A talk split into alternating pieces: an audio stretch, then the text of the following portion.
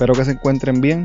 Hace un tiempo estuve hablando con Manolo Matos del podcast Cucubano, que me había enviado una columna muy interesante sobre la criminalidad en Puerto Rico. El autor de esta columna ha estado en varias ocasiones en su podcast y sus opiniones siempre me han parecido muy interesantes, por lo que me puse en contacto con él para que compartiera con nosotros aquí en CrimePod PR. Hoy tenemos de invitado a Gary Gutiérrez, un ponceño, profesor universitario de justicia criminal, escritor y anfitrión del programa radial Temprano en la Tarde por WPAB 550. En el episodio de hoy hablamos sobre lo que es la criminología crítica, hablamos de algunos conceptos de nuestro sistema de justicia criminal, de su experiencia como fotoperiodista del periódico El Vocero y hasta de Luma y de los apagones. Espero que disfruten de esta interesante conversación.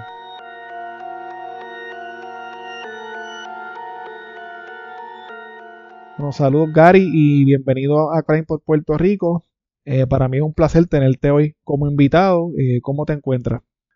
Pues me encuentro sobreviviendo al país. este, ¿Qué te puedo decir? Viviendo la pandemia, sobreviviendo al Estado, sobreviviendo a Luma. ¿Cómo te va con Luma?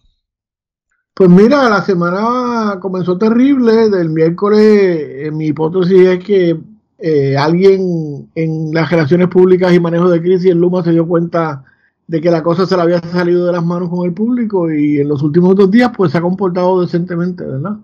Y así que en ese sentido, este, asumo que fue un intento para bajar la presión de la protesta de hoy y, bajarle la presión a la caldera de la protesta del 15. Igual, ¿verdad? Eh, tuve lo fácil que simplemente cambiaron cuatro, cuatro inconsecuentes allí en una junta y, se resolvió todo. Así que me imagino que, que por, lo, por lo menos por ahora lo menos dará un descanso en lo que en lo que baja la presión de la olla, no sé. Yo soy mal yo soy mal pensado, así que en lo que baja la presión y en lo que y en lo que también la gente empieza a consumir menos y la cosa se arregla sola, que es lo que están diciendo por ahí. Sí, bueno, yo, yo tengo, yo concurro con esa teoría en parte porque la realidad es que fíjate que ningún anuncio del Estado ni de Luma habla de, reducir la energía, porque Luma tiene la, disyuntiva que si tú reduces la energía no cubre costo y tiene pérdida. Entonces eso tampoco le conviene a ellos. Eso es una de, de, las contradicciones de un sistema de, electricidad privado, ¿verdad? Que tiene que generar ganancia obligado. Sí.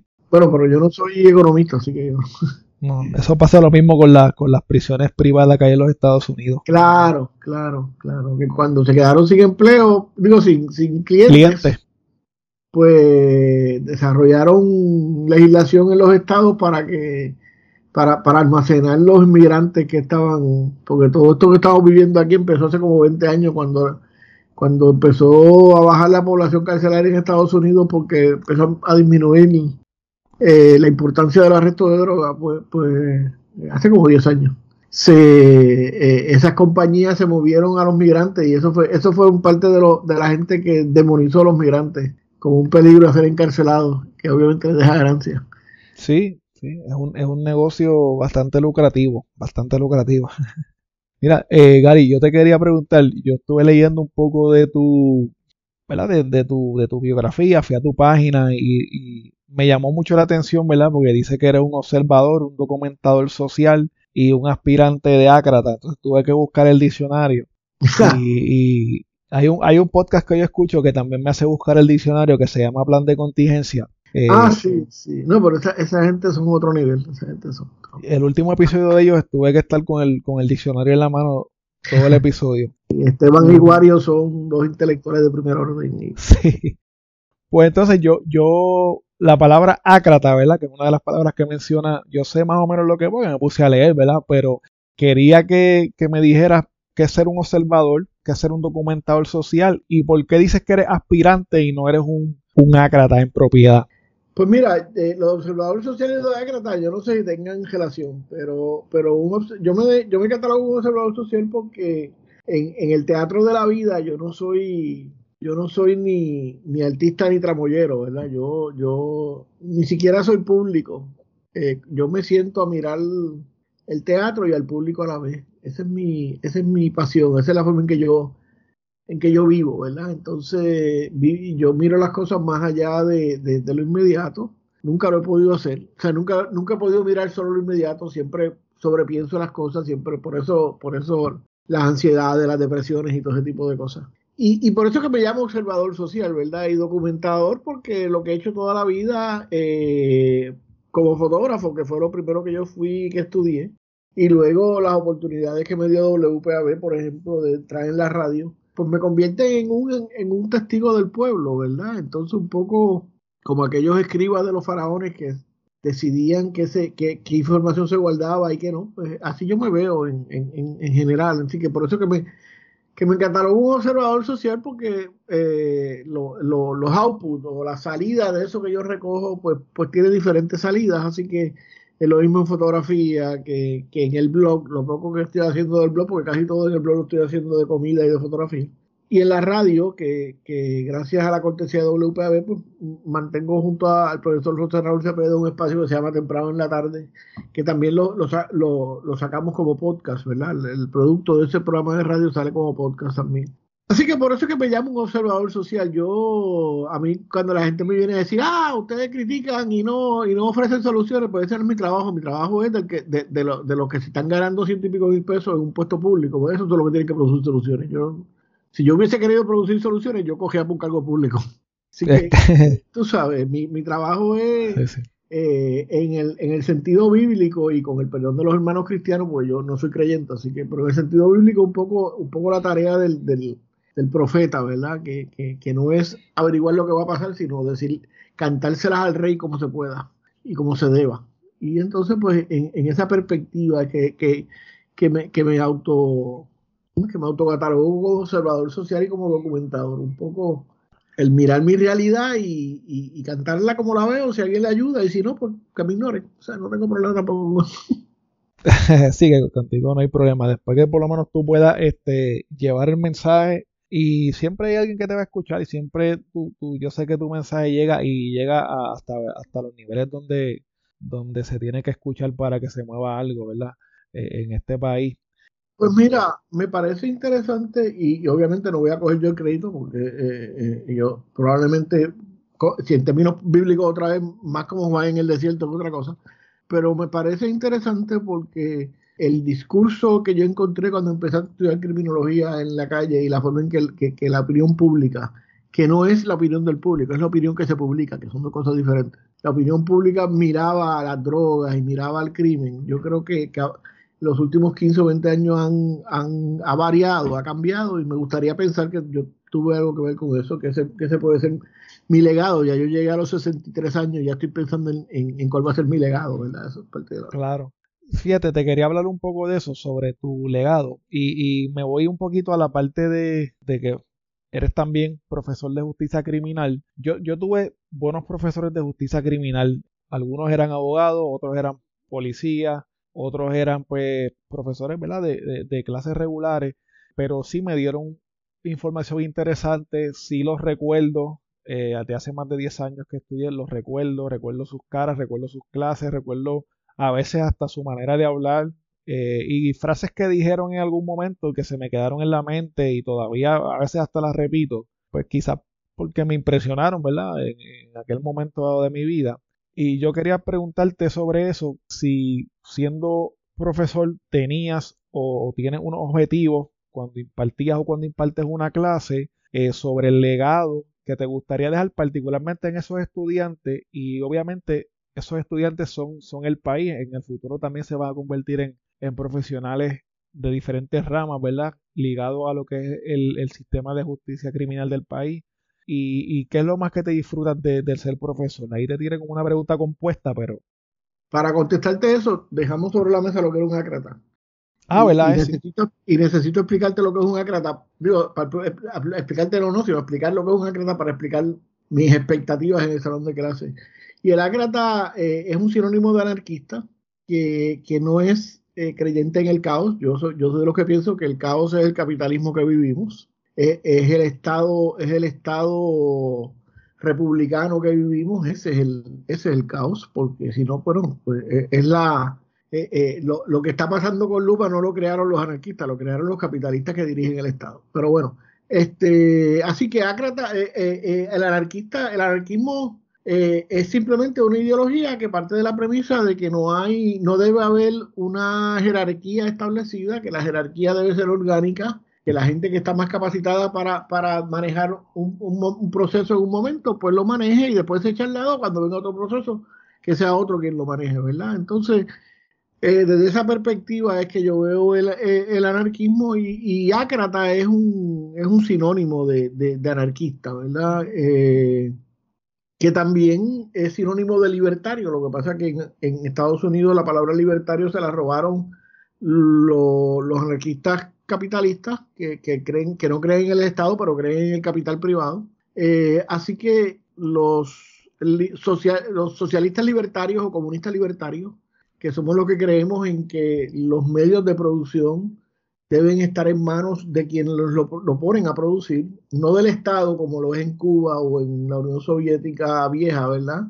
sino en, en, la mano de los trabajadores, movimientos de compañías de trabajadores, corporaciones de trabajadores, o cooperativas de trabajadores, o, empresas familiares, ¿verdad? Entonces, eh, eh, en ese sentido, yo me catalogo un, un, comunista libertario que creo que a nivel individual sí debe haber propiedad privada y creo que hay que respetar la individualidad, el que, pero no creo en que nadie debe estar empleado por otro. Yo creo que el, emplearse es una esclavitud a jornada parcial que ni siquiera tiene plan médico ni permanencia. Este, el esclavo por lo menos tenía, había que venderlo, ¿verdad? Tú no podías votar al esclavo. Así que, que en ese sentido, esa es mi visión de mundo. Entonces, eh, eh, esa visión de Ácrata eh, me lleva a, partir de un principio básico que es mi, mi obligación como ciudadano. Y dije obligación. Mi obligación como ciudadano es cuestionar a los que administran la sociedad. Eh, si usted es un ciudadano que no cuestiona a los que lo gobiernan y lo administran, usted es un súbdito, usted no es un ciudadano. Entonces, entrando al salón de clases, ese es mi legado. Mi legado no es que, mis estudiantes salgan anarquistas de allí, ¿verdad? Eso, es, un, es un proceso. Los anarquistas creemos que, nadie puede hacer a otro anarquista. Cada uno tiene que estudiar y llegar por su, propio, por, su propia cuenta, ¿verdad? Esto como los cristianos, la salvación es individual, pues, pues los anarquistas igual, ¿verdad? Pero pero que, que, que entiendan que su, que su, que su obligación como, como ciudadano y sobre todo como, como, ciudadano con educación superior es cuestionar. Es cuestionar y el peso lo tiene siempre el gobernante. Y el gobernante que se moleste porque se le cuestione, que se coge y se vaya. Porque gobernar no es un derecho. Así que. Sí, es un, es un privilegio y, y, y, el pueblo lo pone ahí para que, para que haga un trabajo. Claro, el principio es que el pueblo elige a esta gente para que funcione, ¿verdad? Eh, y les resuelva los problemas eh, y represente a las necesidades, se el pueblo se vea representado en ellos, en sus necesidades, ¿verdad? Cosa que obviamente eh, no pasa. Eso tan pronto pongamos que el gobernador, que, que sea gobernador, se va a ganar lo mismo que se ganó en los últimos en los últimos cinco años, el promedio de lo que se ganó en los últimos cinco años, o, lo que se ganaba en el, si estaba en una agencia que vaya en destaque con el mismo sueldo, pues sacaban, salimos de toda esa retragila de, de, de, de buscones. Y, perdona, yo sé que este es un podcast un poco más serio, pero, creo que es temprano en la tarde, pero, pero, pero sí, esa gente son uno, un montón de sátrapas que, que, que lo que hacen, eh, su único interés es mantenerse ellos en el gobierno, mantener el partido, porque es la, es la herramienta que los mantiene en el gobierno, y mantener el capital privado, que es el que le da a los chavos para mantener el partido y para mantenerse ellos en el gobierno. Por eso es que si Luma se cree que el gobernador se va a sacrificar para, para, guardar el contrato a Luma, le tengo, le tengo noticia, ¿verdad? Tan pronto haya mucha presión, como, al igual que vimos con Ondeo, lo veremos, lo, veremos que será otro el que administre la, pero bueno, esos son otros 20 pesos. No sé si te contesté la pregunta. Sí, no, más que bien, más que bien, y, y, puedo hacer como una transición ahí mismo a, lo de, a, todo lo que estás hablando y particularmente a lo de, a lo, a lo que eres un observador social y asumo que también eres un observador de la criminalidad Puerto Rico y de todo ese proceso por la experiencia que tiene y también una persona que cuestiona quizás las decisiones que se toman en el gobierno o en las agencias de orden público trabajar con el problema de la criminalidad o, las teorías o las maneras en que lo han trabajado durante toda nuestra historia, cometiendo quizás los mismos errores una y otra vez y quería que me hablaras en ese sentido de, lo que es la observación criminal en ese aspecto. Yo me adhiero a una corriente de pensamiento que, que, que, se agrupa libremente, ¿verdad? Esto no es un organismo, eh, eh, es una escuela de pensamiento, ¿verdad? Que se conoce como la criminología crítica, que, tiene unos principios muy, muy fluidos, pero que básicamente se pueden reducir en que miramos primero al, al, a la sociedad que produce al criminal antes de mirar al criminal. Eh, miramos las estructuras de poder en, ese, en, ese, en, esa, en esa sociedad, ¿verdad? Y entendemos que el problema, y, sobre todo yo, ¿verdad? entiendo que el problema criminal, de eso que llaman la criminalidad, no es un problema policial. Eh, el aparato represivo que tú le llamas eh, el aparato de justicia criminal, que es un, que es un término que, que, es totalmente incoherente para mí. Yo era profesor de justicia criminal y decía, esto no tiene ningún sentido. La justicia criminal es la justicia que hacen los criminales en el punto. A menos que no pensemos que los que están dirigiendo todas estas cosas son criminales, que eso sería otra discusión. Pero, pero, pero, eh, ¿verdad? En otros lados le llaman justicia penal, ¿verdad? Sería la, la, la, el término que se usa en Latinoamérica. Y en algunos sectores de la criminología crítica se habla de la justicia social, ¿verdad? Que es, el sistema de justicia social o de paz social, vamos, eso es otro término que se utiliza. Entonces, eh, la forma en que, en que yo me acerco al fenómeno criminológico es desde la criminología crítica, esa criminología crítica que entiende que, y sobre todo la criminología cultural, dentro de la criminología crítica, que, ve el crimen como un producto cultural, como sería cualquier otro producto cultural, ¿verdad? Eh, como sería la música, como sería la cocina, como sería la forma en que vestimos, como sería la forma en que nos hablamos. El crimen no se puede separar de la cultura y la cultura no se puede separar.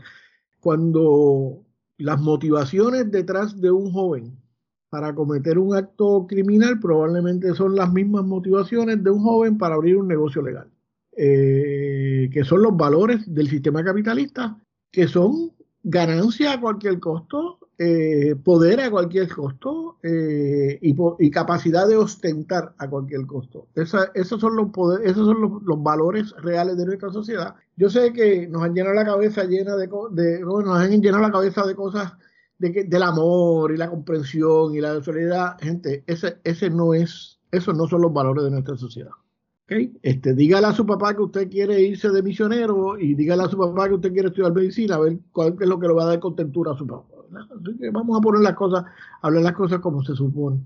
Entonces, en ese sentido, eh, nosotros vemos el crimen como una actividad producto de los valores sociales, igual que vemos cualquier otra empresa eh, capitalista en, en, nuestra sociedad.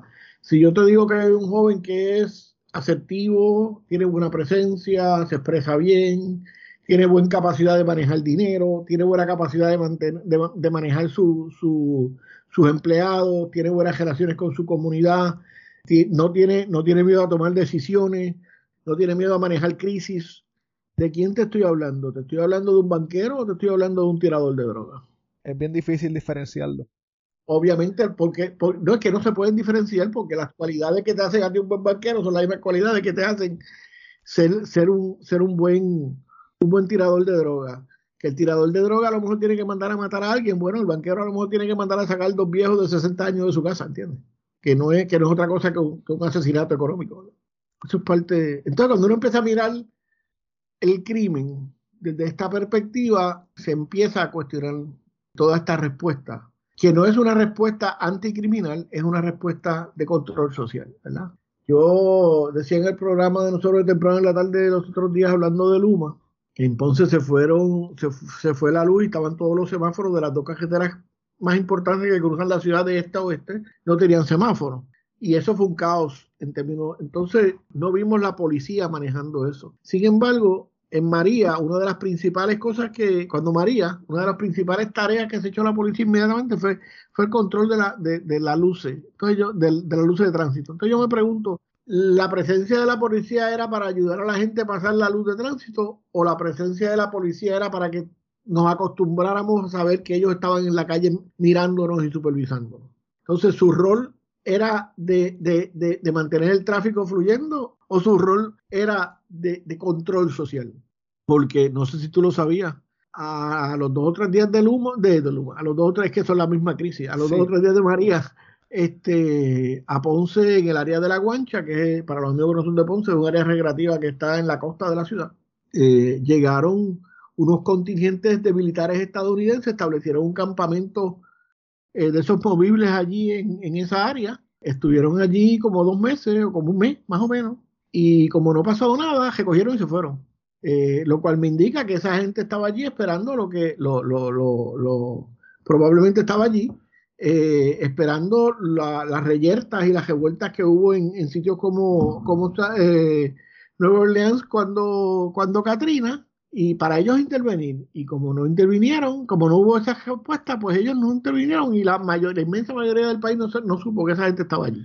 Sí, que no fue, no fue que vinieron a, apoyar en, el, en, el proceso de, de lo que estaba pasando, de, ayudar a la gente con las primeras necesidades, sino que fueron para, para el control de lo que pudiese suceder como si fuera un riot police, una, una policía como si fuera un riot police, no, obviamente era un riot police.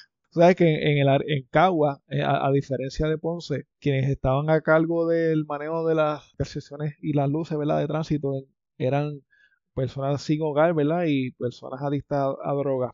En Ponce se dio ese proceso, pero, pero era abrumador la presencia policíaca en, en, las calles, ¿verdad? Eh, fíjate que eh, eso se dio también en San Juan, en, en, Ciudadela, creo que se llama el condominio ese, donde trajeron unos, unos, unos mafios, unos, unas gangas de, de, mercenarios a, que Pesquera, el que, el, el que fue superintendente de la policía, a quien yo con todo respeto a tu programa le llamo payaso, porque se puso a hacer payasadas en una, en una conferencia de prensa y lo que hacen payasadas son payasos, ¿verdad?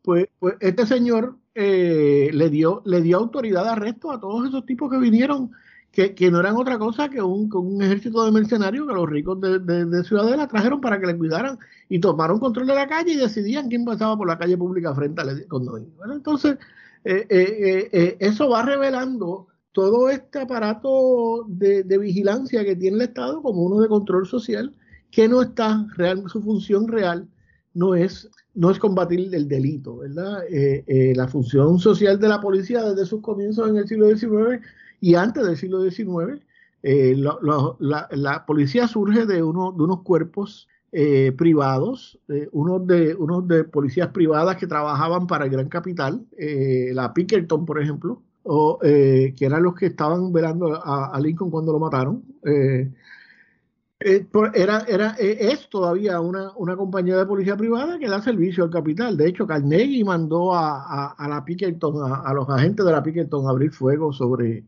o bueno, de la Pickerton o de otra agencia, igual no recuerdo cuál, fue, cuál era la agencia, eh, abrir fuego sobre sus empleados que estaban piqueteando en el siglo XIX, ¿verdad? El mismo Carnegie que después abrió bibliotecas por ahí para limpiarse el nombre.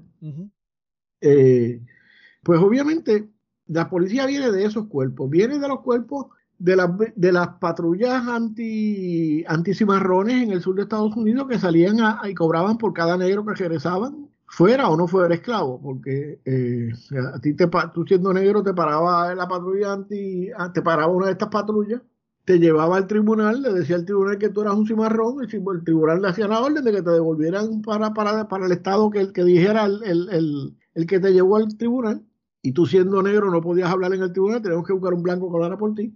Así que ya tú sabes, lo próximo que te enterabas era que estabas en, en, Mississippi en alguna plantación. Tú sabes. Y los otros, y el otro, y otro de los cuerpos parecidos es el cuerpo de los anticuatreros, ¿verdad? Que eran los que velaban, los que velaban y acompañaban el ganado que iba de las grandes planicies hacia Chicago a ser procesado.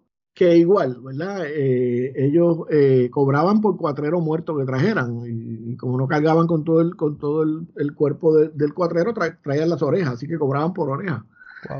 De esos cuerpos es que surge lo que hoy es la policía. Y su rol nunca, eh, nunca eh, fue realmente proteger la ciudadanía, era proteger, estar disponible para cuando hubieran problemas, controlar la población. Fíjate que esto se expande en Estados Unidos a principios del siglo XX, finales del XIX, que es, con la, que, es consono con las grandes migraciones de países no blancos de Europa, eh, italiano, eh, qué sé yo, portugués, eh, español, ¿verdad? Y, que entonces las ciudades, estos, los grandes varones del robo, los, los Robert Barons, Carnegie, este, JP Morgan, Rockefeller, esa gente. Nombres prestigiosos. Claro, se dieron cuenta de que porque ellos iban a pagar por la policía cuando no la necesitaban, que la pagara el país. Entonces socializaron la, la policía, la vigilancia, y el país se tuvo que hacer cargo de, de, de, pagarle la vigilancia a ellos. Y por supuesto, como esa gente estaba ahí sin hacer nada cuando no habían problemas, pues lo mandaban a, las, a los barrios pobres a, vigilar a, a, las poblaciones en la calle. Recuerda que en el siglo XIX, a principios del siglo XX, la gente vivía en las calles, ¿verdad? Los apartamentos pequeños, calurosos, etcétera, etcétera. Así que en el verano la gente vivía en la calle. Así que por ahí va ese, ese el surgimiento de la policía, según lo vemos algunos, ¿verdad? Entonces, en ese sentido, eh, a, eso es a lo que nos dedicamos los criminólogos críticos, a contextualizar el fenómeno de la, eh, criminológico, el, fenómeno de la desviación criminal, desde unos nuevos parámetros. Fíjate que, que los parámetros tradicionales de la, de la, de la criminología o de la justicia criminal para los amigos rapidito, justicia criminal es la parte operacional de la criminología, que es la parte de la sociología que brega con el crimen, digo, de la desviación social que crea con el crimen y la desviación social es la parte de la sociología que, que, que estudia a los que se desvían. Entonces, eh, tradicionalmente en Puerto Rico eso se ha visto desde, desde dos eh, visiones teóricas y desde una visión religiosa que, que, yo, que, le añade Chuck Young, le añade el, el criminólogo Chuck Young o el sociólogo Chuck Young, eh, que ya murió, le añade. La primera es la visión legal o leguleya de, del derecho positivo, ¿verdad? Que es la ley es la ley, el que no la cumple va preso y hay que castigarte para que tú aprendas que, que ¿cómo es? Que, que, que tiene que respetar la ley, ¿verdad? El, eh, así que eh, eh eso, y eso lo vemos en, en el país, en, en, en, el tribunal, en los abogados, en la policía, ¿verdad? Esa es la visión que tienen. A, eso le suma eh, la visión positivista, que es que el ser humano está influenciado por la sociedad y hay que estudiar, ¿verdad? Porque eh, qué fue lo que pasó en este ser humano que no entendió lo que la sociedad le quiso le quiso enseñar y por eso es que se desvió y cometió un delito, así que comete el delito porque no sabe y como no sabe no se le puede castigar, hay que rehabilitarlo, así que te mandamos para escuchar, a no a castigarte, sino, sino a... Y para los amigos de Puerto Rico, las cucharas son el, complejo correccional más grande del país, te mandamos a la cuchara eh, eh, para, que, para que te rehabilites, entre comillas. Por 99 años.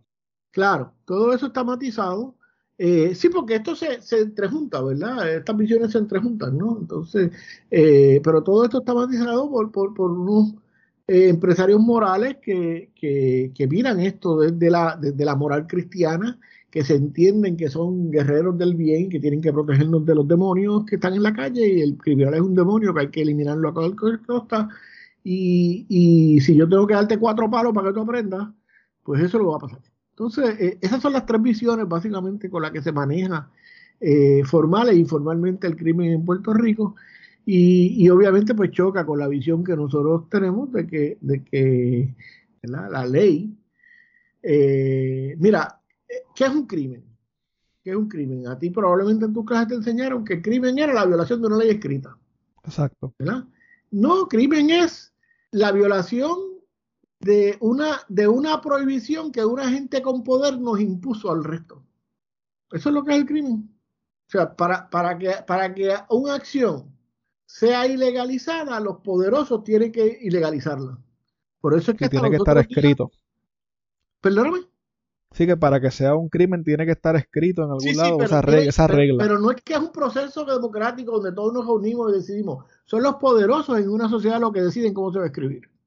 Claro. Por eso es que hasta los otros días, cuando la comunidad LGBTQ no tenía ninguna importancia y eran marginales, pues las acciones de esa comunidad eran prohibidas. Yo recuerdo cuando en Ponce la policía le entraba a palo a, iba a decir la palabra callejera, ¿verdad? Pero, pero a, a los hermanos, a los hermanos y hermanas eh, homosexuales, lesbianas, transgénero y transexual, eh, sobre todo de aquellos que se atrevían a vestirse eh, eh, transexualmente, ¿verdad?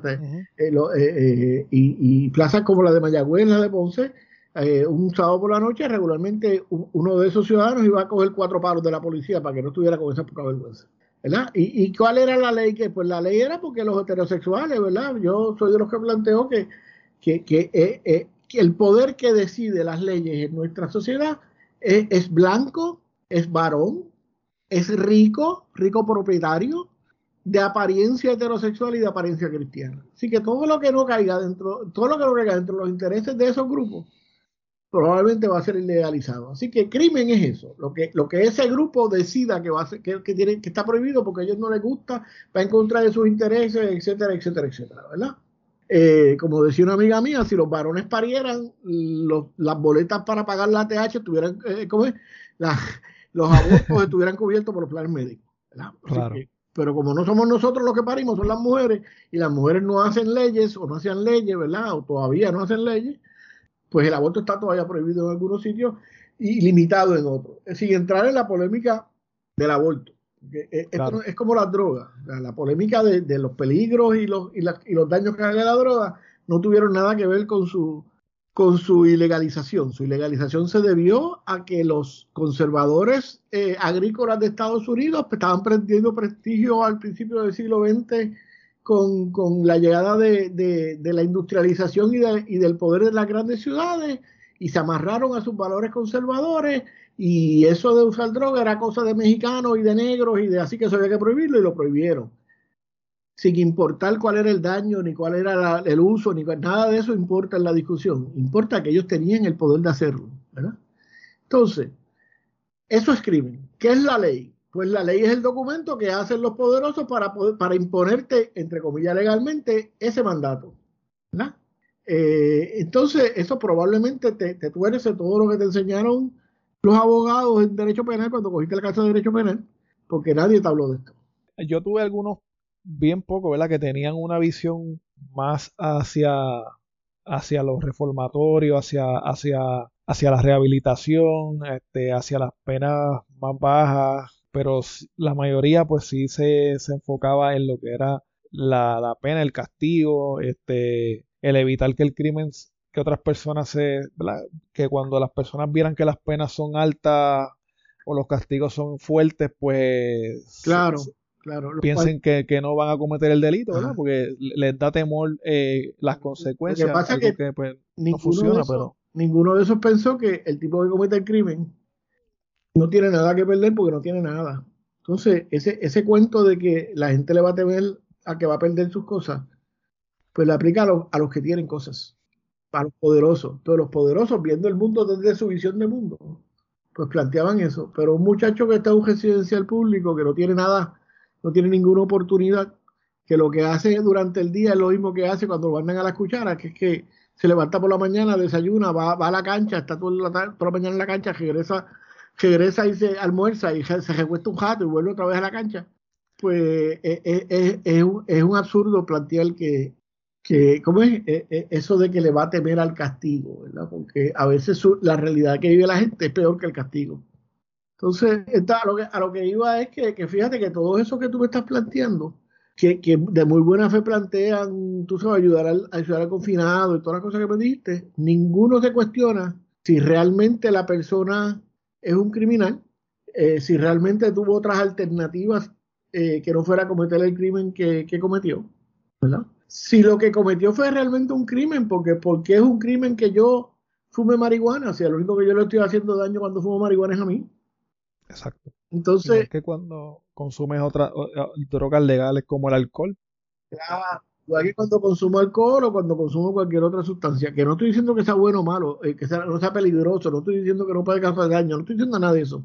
Lo que estoy diciendo es que la razón por la que se prohíbe la marihuana es porque habían grupos de interés blancos poderosos que veían eso como costumbre de, de, de salvaje, que no le interesaba que sus hijos se pusieran a eso. Y se juntaron con unos religiosos que desconfían de la gente que usa hierbas para sanaciones y, y formaron un, un, movimiento, ¿verdad? Que se unió, que utilizaron las mujeres en el siglo, en el principio del siglo XX, final del XIX, que se llamó el movimiento de temperanza para empujar estas prohibiciones. Pero fíjate que la prohibición del alcohol no duró más que 10 años, no duró ni 10 años, mientras que la de la droga lleva más de un siglo, ¿verdad? Eh, eh, nosotros los criminólogos críticos eh, aprendemos a, a, voltear la ecuación y, mirar de dónde sale esa persona, de dónde sale ese sujeto, cómo, cómo ese sujeto que vive en el residencial público mira sus acciones. Como un muchacho que se cría en una casa que el, único ingreso estable que tiene es el del punto de droga, que el punto de droga es lo que le permite pertenecer a la cultura de consumo que te hace ciudadano, porque tú eres ciudadano en tanto y en cuanto consumas. Si tú no consumes, olvídate del cuento de los derechos civiles, que eso no te aplica. O, o cuánto, cuántos personas de la calle tienen derechos civiles, a cuántos le, le garantizan los derechos civiles la policía. Entonces, es, en ese sentido que, uno tiene que, empezar a cuestionar todo, todo, todo el aparato que nos dice del crimen. Entonces, mientras yo no tenga una sociedad que a ti como joven te garantice un espacio de tú, de tener un ingreso digno que te garantice un nivel de vida más o menos digno, y para eso no quiero decir rico, sino que tengas un techo seguro, comida segura y, salud segura, ¿verdad? Eh, mientras no tengamos una sociedad así, pues, pues, pues todo ese aparato de la justicia penal, para llamarlo correctamente, no es otra cosa que un órgano represivo para que tú no te rebeles contra los que, los que están saqueando el país. Sí, yo pienso que, que para quizás la mayoría de las personas el tener cubiertas las necesidades básicas, como tú dices, tener comida, tener un techo, en la sociedad que nosotros vivimos como que eso no es suficiente. Bueno, es que no, es que no lo es, Armando, no lo es. No lo es porque, porque eh, repito, en, nuestra sociedad tú tienes, no solo en tanto puedas gastar, tú, tú existes, como era que decía Descartes, era que decía yo pienso y luego existo. En nuestra sociedad tú consumes y luego existes. Y no solo es consumir, es ostentar que consumiste. Tú sabes, cuando, cuando aquella fiebre del bling bling no era poder comprar una cadera, una cadera de tres mil pesos, era tenerla guindando el peso para que todo el mundo la viera, tú sabes. Entonces, entonces eh, eh, en ese sentido, eh, habla de nosotros como una sociedad bulímica, ¿verdad? Una sociedad que te pone unos niveles de, unos niveles de consumo para poder pertenecer que no son reales y no te da los no te da los accesos a, los medios de, a los medios de, producción para que tengas acceso a ese dinero ¿verdad? entonces eh, además de que te, de que te impone unos requisitos de de ¿cómo te digo? de una vida fabulosa con, con experiencia tú sabes Mira, yo en mi libro Exclusión y Violencia narro la historia de, un profesor que nos dio una charla en una de las clases. Fui un profesor de filosofía, Ángel, Ángel, ay Dios mío, no me acuerdo el apellido de Ángel, pero ahorita no me acuerdo. Y Ángel nos cuenta que cuando él estaba, eh, cuando él era adolescente, él vivía en una clase de clase media, sus padres eran trabajadores de, del público, tenían más o menos, él tenía sus necesidades cubiertas, pero no vivía una vida excitante no vivía una vida como la que él veía en las películas. Entonces, eh, dice que un día un panadero, él estaba en la cancha tirando allí guirita solo y el panadero llegó con, con un revólver y se lo puso en la mano. Y él dice, cuando yo sentía que el revólver en la mano y apuntaba a los sitios y apuntaba para aquí, apuntaba para allá, yo me sentía el tipo más...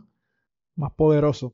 Más poderoso del mundo. Eso se llama carnavalización. El carnaval es, eh, de carnavalización del crimen. Eh, eh, eh, es, es, utilizar el crimen como, como, una forma de sentirte poderosa. El carnaval es un espacio eh, en el calendario en que los que no tienen poder se les da espacio para que hagan lo que les dé la gana, como en la Justa o en la calle San Sebastián, ¿sabes?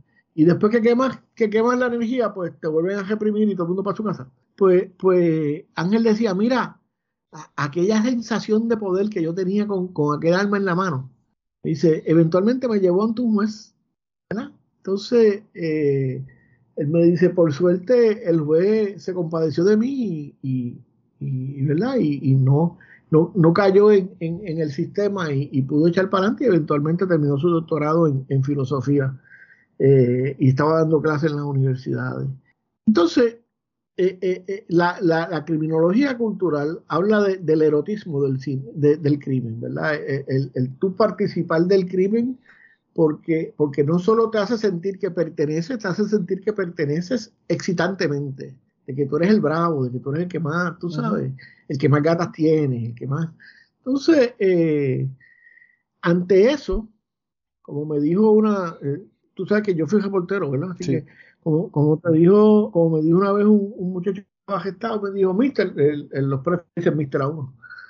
Este, dijo, mister, yo la verdad que yo prefiero vivir 25 tendría como 20 años, 21 años. Yo prefiero 25, vivir 25 años bien vivido que, que vivir 60, perdóname la palabra que voy a usar, ¿verdad? 60 jodido como está mi país. Entonces, pues, pues, ¿qué tú le puedes decir a eso? Si las alternativas de trabajo que él tiene, si las consigue son, qué sé yo, 20 horas a 7.50 la hora. como, como mucho y con suerte. Claro, claro. Entonces, eh, eh, eh, esa es la visión que, yo tengo de la criminalidad, que es que es un, proceso dinámico total eh, eh, que, surge de las relaciones de poder. Y entonces nosotros como país estamos pasados de habernos levantado en armas hace tiempo en una revolución. Eh, no tenemos cultura de eso.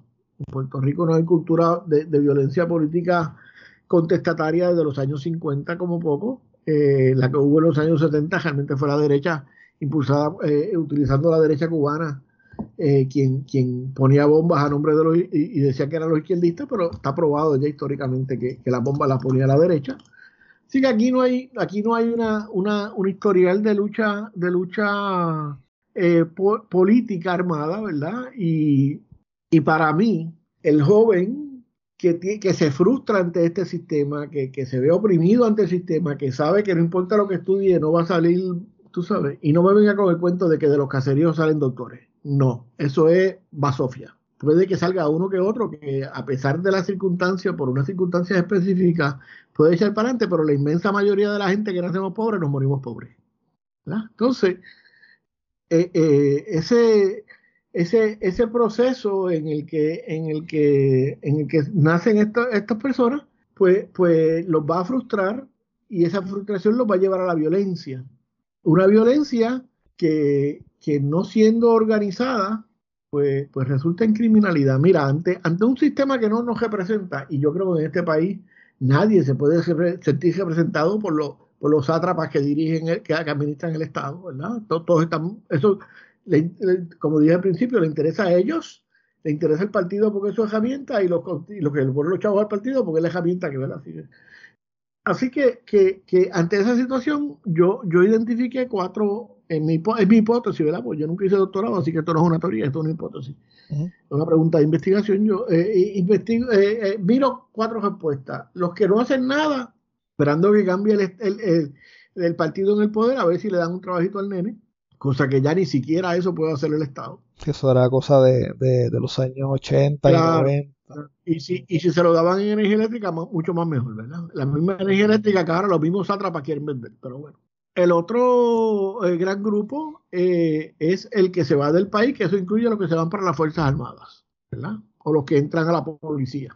De ahí van a quedar un grupo más pequeño, muchísimo más pequeño, que son los que se organizan en sus comunidades, Casa Pueblo, este, Taller Salud en Loíza, la, la gente contra la ceriza en Peñuela, eh, Mujeres contra Luma, ¿verdad? Esta gente que puede canalizar su frustración basado en su proceso de conocimiento político y su instrucción política, eh, pueden canalizar por ahí esas respuestas a su frustración y, producen cosas maravillosas, ¿verdad? Entonces queda un por ciento bajo que mira en el crimen la forma de empoderarse, de, pertenecer, de entrar y de, y de pelear esa frustración, eh, generando una violencia que no es contra el que está arriba oprimiéndolo, sino es contra el que es igual a él que está al lado. y eso es la criminalidad. Para mí esa es la criminalidad, la respuesta de sectores oprimidos que no tienen la capacidad política de organizarse, y, pero tienen una capacidad maravillosa de, organización. Cuando, cuando tú ves un punto de droga y ves lo que están cogiendo el punto de droga, esos muchachos de 25 años sin ninguna educación, que manejan cantidades enormes de dinero, que manejan eh, empleados, que manejan la relación con la comunidad, que manejan la relación con el Estado eh, eh, por, por, la prohibición. uno tiene que preguntarse, ¿y por qué esos muchachos no tienen un negocio legal? Y, y, manejan una matemática terrible que, a lo mejor ni siquiera la, aprendieron en la escuela. Bueno, yo he tenido una amiga que, que, era maestra de, de, de matemáticas en la JAI y terminó utilizando la, contabilidad del punto para que los muchachos entendieran y ahí fue que entendieron perfectamente lo que era el punto decimal y todas esas cosas. Tú sabes, entonces, entonces eh, ¿de quién es la culpa de que Angelo Millones fuera, se hiciera millonario vendiendo droga y no se hiciera millonario con una, con Yo tengo un familiar que fue preso por droga y, cuando salió trató, ha, ha, tratado mil veces de montar negocio me dice, Gary, esto es frustrante porque con la facilidad que yo puedo montar un punto de droga o una, o una red para distribuir droga, y aquí hay que pasar años pidiendo permisos y boberías y, tienes que tener conexiones y tienes que, tú sabes. Te voy, a dar, te voy a dar otro ejemplo. Yo tengo un amigo que es mecánico que me dijo, Gary, yo no estoy preso porque al bichote que le iba a prestar los chavos se, se lo gestaron la semana antes. El muchacho trabajaba en un taller de mecánica, el, dueño del taller se iba a retirar, él lo quería comprar, fue a un montón de bancos, fue a un montón de financieras y cosas, buscando quién le, quién prestar el dinero para comprar, y nadie le quiso prestar. Y el dueño del punto de su que se había criado con él y había ido con él a la escuela, dijo, ah, fulano, olvídate, yo te doy los chavos, ven, ven, el, ven el lunes a buscar los chavos, que yo te los doy. Y bregamos con eso, y después me dice cuándo voy a pagar y cómo hacemos Tú sabes, porque obviamente para que el, para que el tipo 100 o 150 mil pesos era una bobería, ¿verdad? Y con la mala pata de que, de que eso fue, qué sé yo, miércoles o jueves, y el, y el viernes arrestaron al tipo y se lo llevaron los federales. Wow. Me dice, si no fuera por eso, yo estuviera preso, porque probablemente hubiese caído en el mismo esquema de la cosa. Pero mira lo fácil que este tipo estuvo dispuesto a apostar en el amigo mío, en la capacidad que tenía de, de, de mecánica que tiene ese muchacho, y el sistema no. Pues de quién es la culpa de que mi amigo hubiese caído en, el negocio de lavarle los chavos al, punto de droga de él. Entonces, eh, eh, cuando miramos la criminalidad en el macro, ¿verdad? No en el crimen de todos los días, ese sí es crimen, eso sí es problema de la policía, bregar con quién hizo qué, y, porque tampoco se previenen, tú sabes, eh, la prevención es una cosa, o sea, al, al tipo que lo van a matar, lo van a matar donde lo cojan. Y si no lo cogen aquí porque está la policía, lo cogen más abajo. O sea, cuando tú no le das la oportunidad a la gente a que se desarrolle a su máximo, pues no te puedes quejar que esas personas busquen alternativas. En uno de tus escritos hablas sobre lo que son las víctimas, quiénes son las víctimas y hablas de la invisibilidad que tienen eh, las víctimas. Quizás en, te refieres a, a, lo que es la cobertura mediática o o en el pensamiento del público en general. Y, y quería que me hablaras un poquito de eso. Pues mira, mira, hablar de víctimas es difícil porque yo no soy victimólogo. Este, yo he aprendido con algunos colegas en la universidad, ¿verdad? Pero a lo que te refieres cuando dice del escrito fue, fue una invitación que me hicieron, que me hizo la profesora Estela Irizarría a su clase de victimología para hablar de los medios de comunicación y las víctimas, ¿verdad? Entonces, eh, para los victimólogos, eh, eh, la víctima para la ley, la víctima es la, persona que es eh, sujeto de un crimen. Si a ti te matan, pues tú eres la víctima. Si a ti te roban, tú eres la víctima. Eh, para la victimología, eh, si a ti te matan, tu mamá, Dios la guarde, este, tu hermano, si los tiene, qué sé yo, tu compañera, tu compañero, pues son las víctimas porque te perdieron, tuvieron una pérdida. Entonces, los, los victimólogos y las victimólogas están dando la pelea para que eh, esa gente tenga derechos que ahora mismo yo entiendo que, no tienen ninguno, más allá de los mismos derechos que cubren a cualquier testigo. Pero para el sistema en la práctica, la víctima es la que está tirada en el piso. Se, hacen llamados para los, medios de comunicación sensibles a las víctimas, y, pero pues los medios de comunicación, el trabajo de los medios de comunicación es vender periódicos y vender, y vender audiencia, o sea, no es, no es, no es salvarle el derecho a nadie. Y aquí estoy siendo crítico de lo que yo hice por, muchos años, yo fui fotógrafo del vocero por muchos años. Y, mi, y mi objetivo cuando yo llegaba a una escena es hacer la foto lo más dramático posible para que la foto corriera eh, lo más al frente posible en el, en, el, en el periódico, ¿verdad? Porque yo trabajaba por mi cuenta, yo le vendía las imágenes y si la foto iba en primera plana, yo cogía 75 pesos. Si iba en la página 3 y 4, entre, entre, la, entre la 2 y la 4, pues cogía, qué sé yo, eran 50 o 45 pesos y así iba reduciendo. Si iba allá, allá en lo último del periódico, pues cogía 15 pesos. Tú sabes, este, así que yo tenía que buscármela para que fuera lo más frente posible. Y, y además del prestigio de, de, de, de, tú abrir el noticiero o de tú, o de tú tener la primera página, la primera plana, ¿verdad? Eso, eso siempre es un prestigio y esa es una competencia interna. Entonces, en ese sentido, eh, nadie va pensando en las víctimas. Claro. Yo, por lo menos, yo en eso soy honesto. Hay una, hay una frase que tú pues, traduces del inglés de if, it bleeds, it leads, ¿verdad? Y después dice si sangre en cabeza. Y me pareció pues, también algo que es real y, que se, veía y mencionas el vocero y obviamente pues la, las personas que hablan del vocero y, y, cuando yo a veces trabajo casos que, que son pues de los años 80, temprano en los 90, pues mencionan cómo eran las portadas y cómo eran las imágenes gráficas y obviamente pues tú fuiste parte de todo eso, ¿verdad? Estuviste trabajando yo fui, en eso. Yo fui victimario en ese proceso. victimario de las víctimas. ¿Y, y cómo, ¿Tú me podrías mencionar algunas imágenes que, o, casos conocidos que tal vez hasta yo cubrí en, mis episodios que tú trabajaste? Pues mira, eh, yo trabajé la, la matricida de Aguada. Yo, yo fui el, único que, la fotografió porque obviamente cuando la arrestan eh, no se podía fotografiar porque era menor y después eh, la habían traído al centro de detención de, ahí te envía la foto, el centro de detención de víctimas aquí en, en Ponce, este, nos habían dicho que le iban a mover de, de, de, cuando, le encontraron causa, que ya le iban a manejar como adulto o algo, le iban a mover. La cuestión es que eh, estábamos allí acampando frente cuando de repente sale esta guagua, sale a toda velocidad y, y yo logré meter la cámara por el, la ventana de, del pasajero de, del frente y, tiré cuatro o cinco imágenes, pero se me enredó el, el, la correa de la cámara, se me enredó en el, en el retrovisor del carro y por poco me caigo debajo del carro. Wow. Pero, pero bueno, ahí está la imagen. Pero, pero recuerdo muchísimas imágenes eh, muy terribles, ¿verdad? De, de, de, que de gente que, que qué sé yo, eh, matanzas y, y, cosas como esas.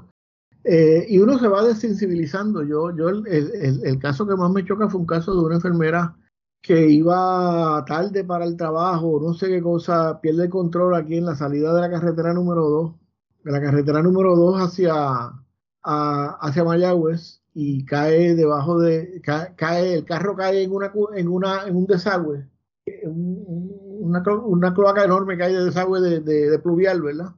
Y los hijos cayeron debajo del carro y, y los matan. Wow.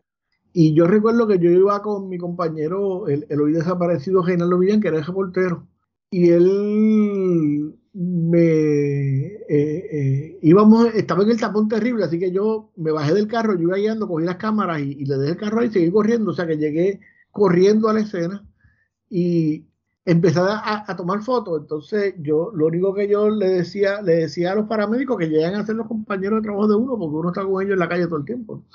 Yo le decía, ¿dónde están los nenes? ¿Dónde están los nenes? Y él yo me decía, el, paramédico me decía, cállate que ya no sabe, cállate que ya no sabe. Entonces, yo eh, recuerdo que en un momento dado se mueve uno de los paramédicos y la luz le da en la cara a la señora. Yo estoy montado en el bonete, los paramédicos están trabajando dentro del carro, que le habían cortado la, la, capota. Y, yo recuerdo que de toda esa tragedia, de lo único que yo me, lo único que ahí me interesaba era era que, se moviera el paramédico para que la luz le diera en la cara a la señora y yo poder hacer la foto. Entonces, en ese sentido, ¿verdad? Eh, es cuando me, yo era delegado de la Unión y los miércoles yo subía al periódico, así que ese día me tocaba subir al periódico. Yo, cuando voy por la cajetera, pasando el jíbaro, eh, de repente como que me da de golpe y me paré, me paré en, en el paseo, ¿verdad? Y, y, y, me doy cuenta de lo que yo había hecho en ese momento y de cuán desensibilizado yo estaba. Y me parece que ese fue el día que decidí que ya yo no podía seguir haciendo el trabajo. De verdad que me gustó un montón el tema, particularmente la parte de la criminología, eh, de la criminología crítica. Desconocía muchos de los, de los, de, de, los conceptos que, expone y te quería agradecer por tu tiempo, por tu disponibilidad. También este aprovecho para darle gracias a Manolo, ¿verdad? Por haberme recomendado hablar contigo. Lo mato el de Cucubano el de Cubano, y pues obviamente hemos tenido varias conversaciones sobre ti sin que tú te enteres. Todas han sido, todas han sido buenas. Yo niego todo lo que diga Manolo hasta que no me lo pruebe. Tenemos, tengo que enviarte algunos screenshots de las cosas que él dice de ti para que, para que lo puedas ver. Este, Gary, un placer de verdad. Este, espero que, que la hayas pasado bien eh, en la conversación y que hayas podido decir todo lo que, lo que, lo que hayas querido decir. Yo quería también darte la oportunidad para que pues, nos hables de, de, tu, de lo que estás haciendo actualmente, de, si te gustaría compartir tus redes sociales, tu página, tu programa radial, tus libros, porque sé que has escrito varios libros. Pues mira, eh, ahí está más o menos mi blog. Eh, yo estoy en Twitter, que es la única red social en la que participo. Eh, Gary Gutiérrez PR. Eh, escribí un libro que se llama um, Exclusión y Violencia, una breve mirada a la, violencia contestataria, ¿verdad? Donde planteo que el, que, el crimen, que eso que llamamos criminalidad, es una respuesta a, la exclusión social que, se vive en Puerto Rico, eh, donde, donde se cobra lo puertorriqueño y se gasta lo americano, ¿verdad? Y bueno, temprano en la tarde que se transmite todos los días por WPAB y que está también en formato de podcast. Si, si googlean eh, temprano en la tarde el podcast, pues, pues probablemente eh, pueden encontrar. También escribí un libro, digo escribí, no, participé de un libro que escribió el doctor Villa que se llama Criminología Crítica y Aplicada, donde eh, hay, hay planteamientos teóricos, hay anécdotas, hay estadísticas de policía, hay de todo un poco, ¿verdad? Y eh, escribí un ensayo que se llama Del coloniaje a la sociedad de ley y orden, eh, para allá, para, el, 2010, el 2012, que está en un libro que, publicó la doctora Sonia Serrano, que se llama Registros Criminológicos Contemporáneos.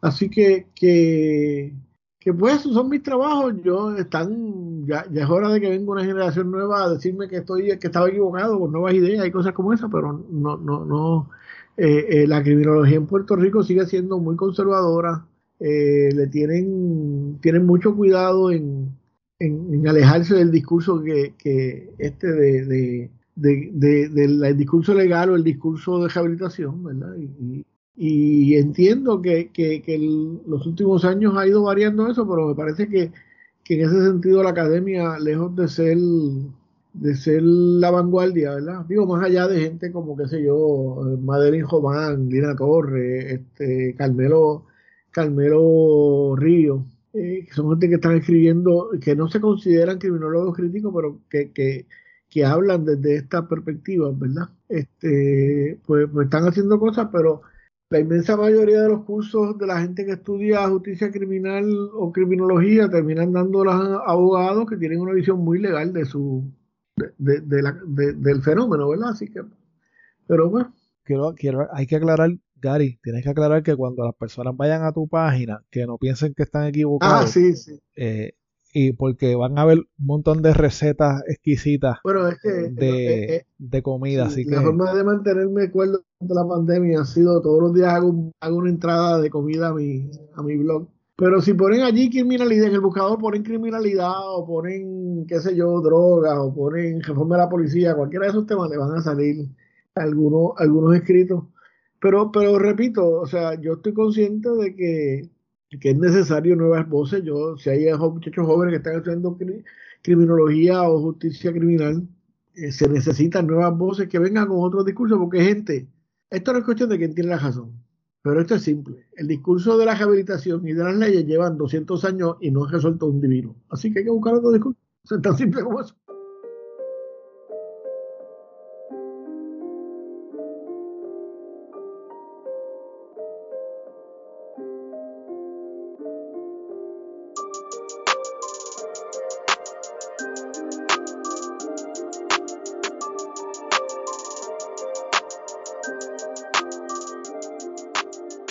Bueno, hasta aquí el episodio de hoy. Recuerda que puedes contactarnos a través de crimepodpr.com.